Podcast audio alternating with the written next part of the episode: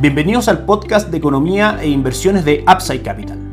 Revisaremos el rendimiento del mercado en Chile y el mundo y las principales noticias económicas y financieras que marcan la jornada.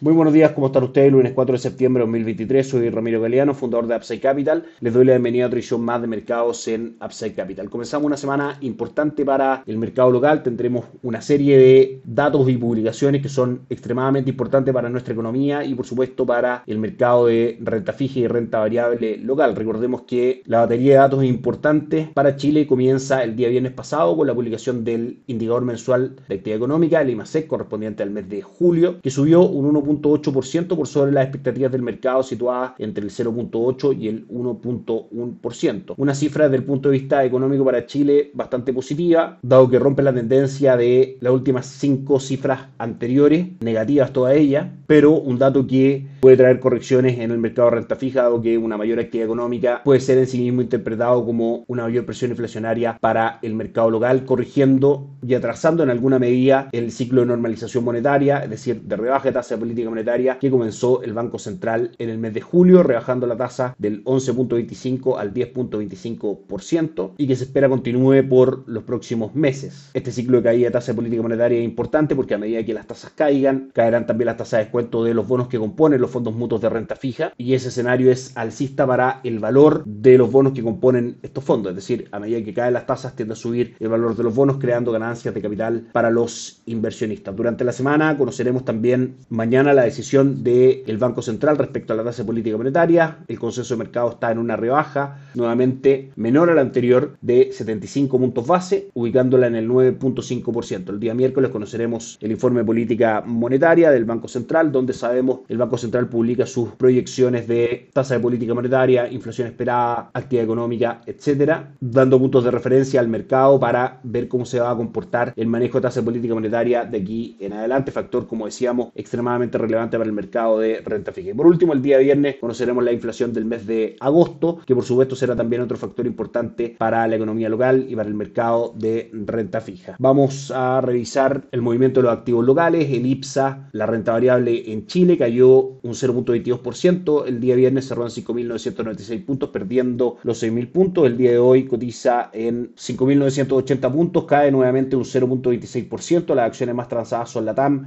que sube un 1.09%. Copec que cae un 0,66% y Falabella que retrocede un 1.42%. El índice mantiene un retorno durante el año del 13.96% y durante las últimas 52 semanas del 5.8%. Nuestra recomendación de inversión al respecto, puesto que la renta variable local forma parte de nuestra recomendación de inversión. Fondo Itaú Esca Chile Equities mantiene un retorno durante el año del 9.56%, levemente más bajo que el retorno del IPSA, pero durante los últimos 12 meses mantiene un retorno del 7.92% superior al 5.82% del el índice. Recordemos también que durante el año 2022 este fondo presentó un retorno prácticamente del 31%, muy superior al 20% aproximadamente que rentó el IPSA durante el año pasado. El dólar cerró en 853 la semana pasada, el día de hoy cotiza en 858, subiendo aproximadamente 5 pesos. De mantenerse esta presión alcista de corto plazo, podríamos llegar nuevamente a buscar niveles superiores en 872, recordando que los factores del dólar en el corto plazo apuntan a una presión, como decíamos, alcista por la rebaja de tasas esperada en Chile, que disminuye el valor del peso frente al dólar, es decir, el dólar tiende a subir. Las malas cifras que ha presentado China también han hecho que el cobre no muestre alzas y eso es un factor también alcista para el dólar en el corto plazo. Y la política monetaria de Estados Unidos que aún se debate respecto a si subir o no una vez más la tasa de política monetaria en Estados Unidos es un factor también alcista para el dólar en el corto plazo. Sin embargo, en Upside Capital pensamos que estos tres factores en el tiempo irán perdiendo fuerza, cambiarán de dirección, el cobre probablemente muestre alguna recuperación si es que China mejora sus datos macroeconómicos y, y el ciclo de alza de tasa de política monetaria de Estados Unidos debiese terminar, creando una presión bajista a largo plazo para el dólar en el mundo, que por supuesto será bajista para el dólar también en Chile. El cobre hoy día marca una caída del 0.43%, cotizando en 3,83 dólares por libra de cobre. Y por la parte de renta fija, Itaú Dinámico mantiene un retorno del 5.59%. Aún no muestra correcciones bajistas producto de el IMASEC más alto de lo esperado y todo lo que eso involucra. Nuestra recomendación en Money Market sigue bastante firme en cuanto a retornos con un 6.91% durante el año Itaú Performance y por parte de Principal, cartera de conservación de capital a 6 meses, principalmente Money Market, 6.75% en lo que va del año, 6.07 y 4.64% las carteras con ya una mayor ponderación de renta fija dentro de la composición, cartera de conservación de capital a 18 meses y a 36 meses plazo. El día viernes Dow Jones subió un 0.33%, S&P 500 un 0.18 y Nasdaq tuvo una pequeña caída del 0.02% en un día que fue bastante importante en cuanto a cifras macroeconómicas, dado que se publicó el informe de creación de empleo en Estados Unidos, donde tuvimos cifras mixtas, aunque dos de las tres más importantes marcaron retroceso. La tasa de desempleo subió al 3.8% del 3.5% anterior y el ingreso medio por hora cayó en cuanto a crecimiento, mostrando un crecimiento del 4.3% versus la cifra anterior que había mostrado un 4.4% de crecimiento. La creación de empleo en agrícola sí subió, se crearon 187 mil puestos de trabajo versus los 170 mil puestos esperados. Todo esto en un contexto donde sabemos que lo que está esperando la Reserva Federal es justamente cifras macroeconómicas que muestren un menor dinamismo en la economía y en la creación de empleo para poder terminar el ciclo de alza de tasa de política monetaria, dado que, como decíamos, una economía con menor dinamismo es un factor de menor inflación para Estados Unidos. La creación de empleo fue de 110.000 puestos de trabajo, menos que en junio y julio, y estos datos finalmente ponen en relieve la moderación de la inflación, así como la relajación del mercado laboral, que contribuyen probablemente a que la economía de Estados Unidos esté dando la impresión de una desaceleración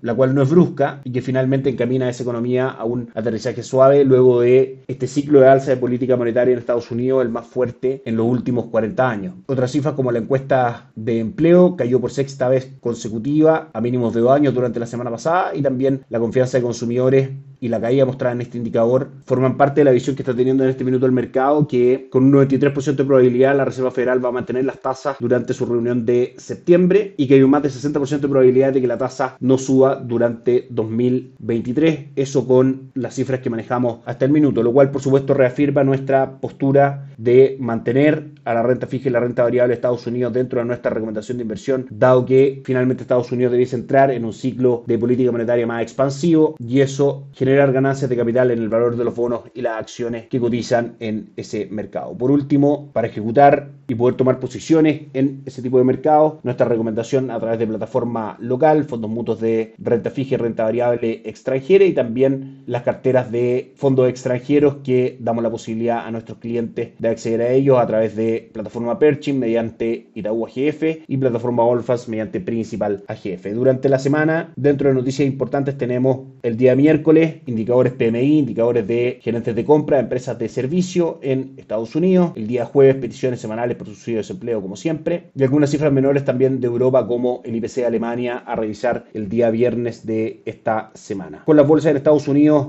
cerrada el día de hoy por el feriado en ese país por el Día del Trabajo. Las bolsas en Asia tuvieron un buen desempeño hoy día. El Nikkei 225 en Japón subió un 0.7%, el Hansen de Hong Kong un 2.51% y el índice de Shanghai un 1.40%. Y en Europa la jornada tiene poca volatilidad en los índices bursátiles. Eurostock 600 cae un 0.04%, el DAX alemán un 0.10%. Y si bien el resto de las plazas bursátiles en Europa están negativas, ninguna de ellas supera una caída del 0.3%. Eso es todo por hoy. Que tengan una excelente semana. Nos encontramos mañana. Chao, chao.